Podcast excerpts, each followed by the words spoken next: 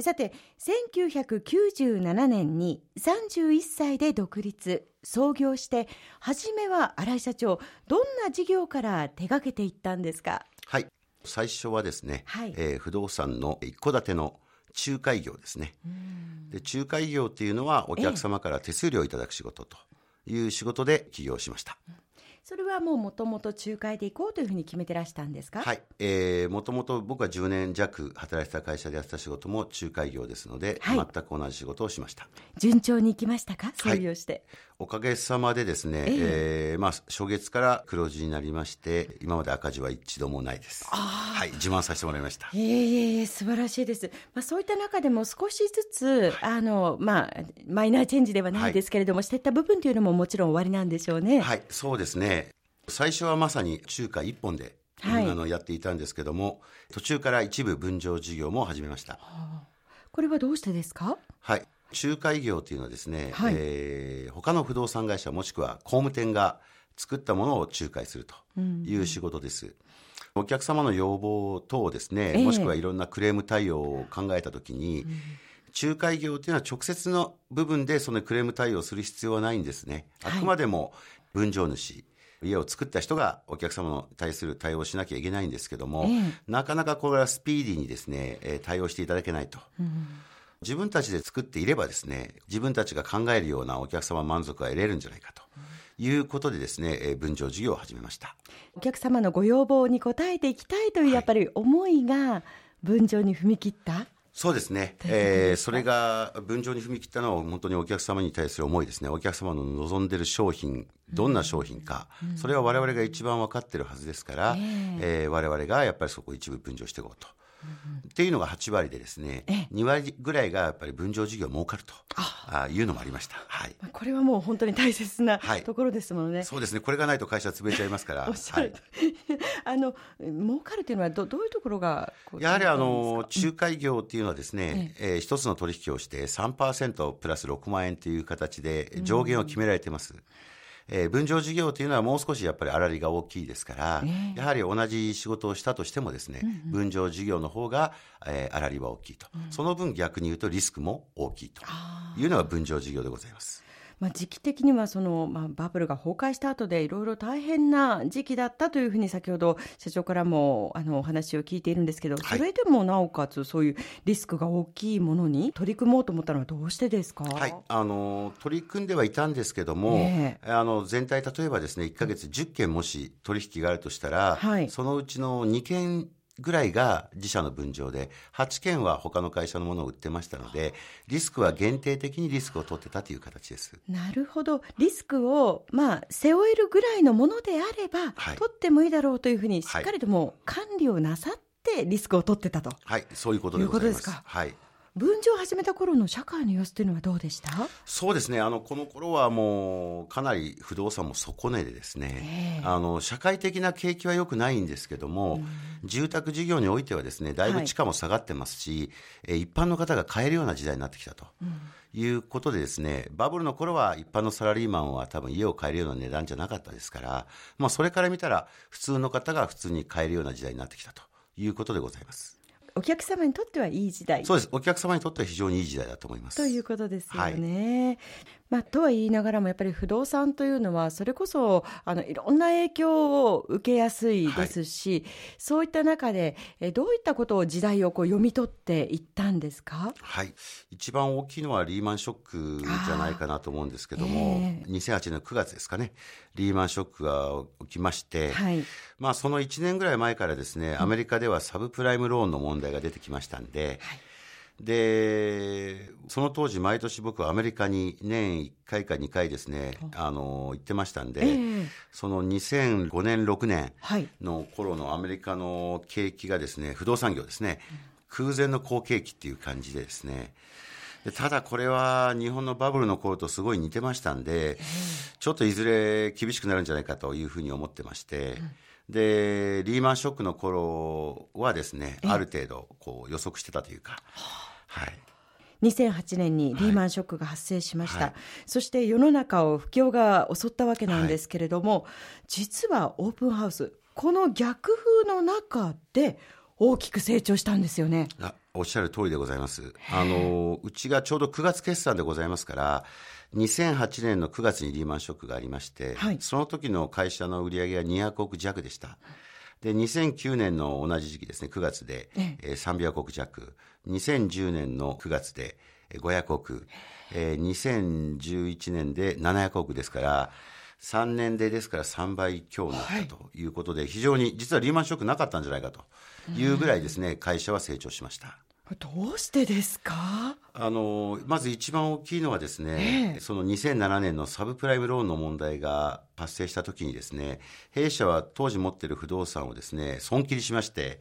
とにかく今ある不動産持っている商品を全部売ろうということでですねかなり売りに入ってました。ですからリーマンショックが来る頃にはですね、ええ、そういった負の棚卸資産っていうのはほとんどない状態でした。でじゃあそれは逃げ切ったのは分かるけどもその後なんで成長したんだっていうことなんですけども、はい、まあ、リーマンショックが来た時ですね証券会社銀行ほぼもう皆さんネガティブに、え発言してました。で僕は元来へそ曲がりな性格ですからみんなが悪い悪い悪いって言うとですね、はい、本当かいなと思いたいんですね。で世の中景気悪くてもですね家を購入する人はゼロにはならないと。家を買う人の数は減ります。例えば100人いらっしゃった方が、えー、減るとは思いますけども、はい、10人にはならないですね。ですから僕の仮説でいくと、100人いたお客様が70人になると。だけど逆に言うと70人いらっしゃると。はい、で、リーマンショック以前であれば、100人のお客さんを100社の会社が対応してたと。で、その100社のうちおおそらく90社は大変だ大変だって言ってるだけだろうと、うん、そうするとこの残りの10社がですねこの70人のお客さんを相手にして商売するんじゃないかということでですね弊社もその10社になろうということでリーマンショック後安くなった不動産を買いまくったって言ったら変ですけども買いまくるほど資金力がなかったんですけども買える範囲内で最大限に買いました。はあ視点を変えるっていうことの大切さを改めてこう教えてもらうようなそんなエピソードですね社長。我々の消費者が当時やっぱり30代の一時取得者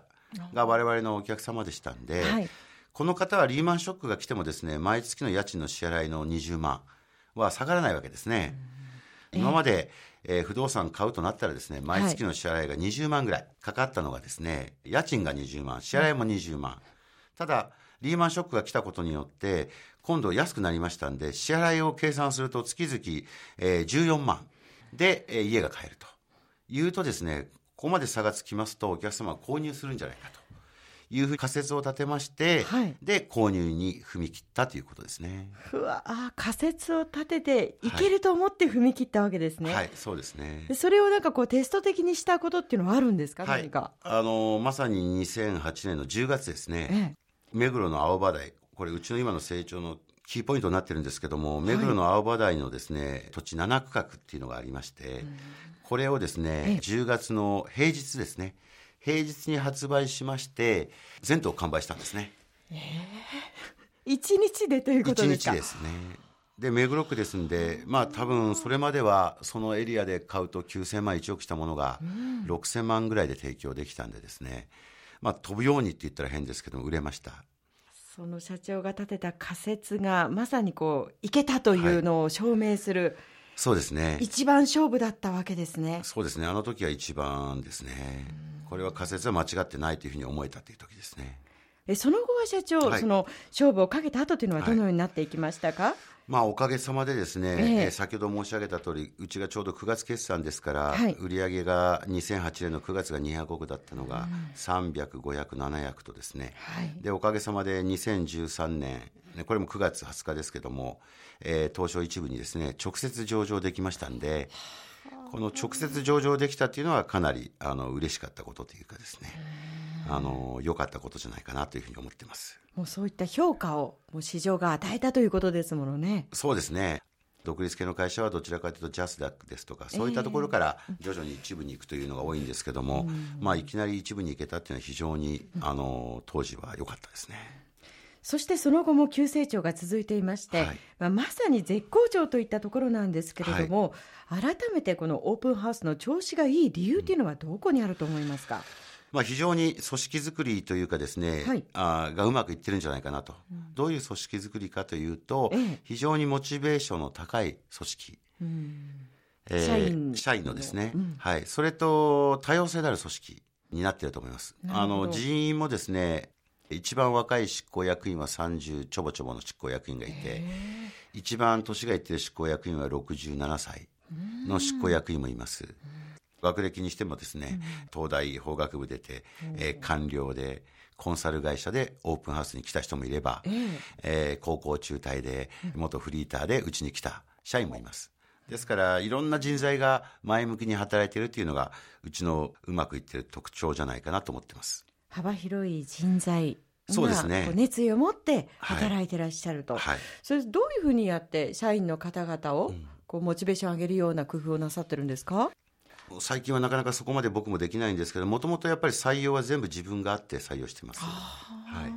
組織を一から作っていくということですか？そうですね。あの、うん、今からもう十数年前から、僕の仕事のメインは採用の仕事がメインな時期ありました、えー、相当数の学生に会ってプレゼンして会社の宣伝をして入ってもらうとで入ってもらった後うまくいく人材うまくいかない人材えー、膨大な数やってますので、はい、それを今生かしてるんじゃないかなと思ってます。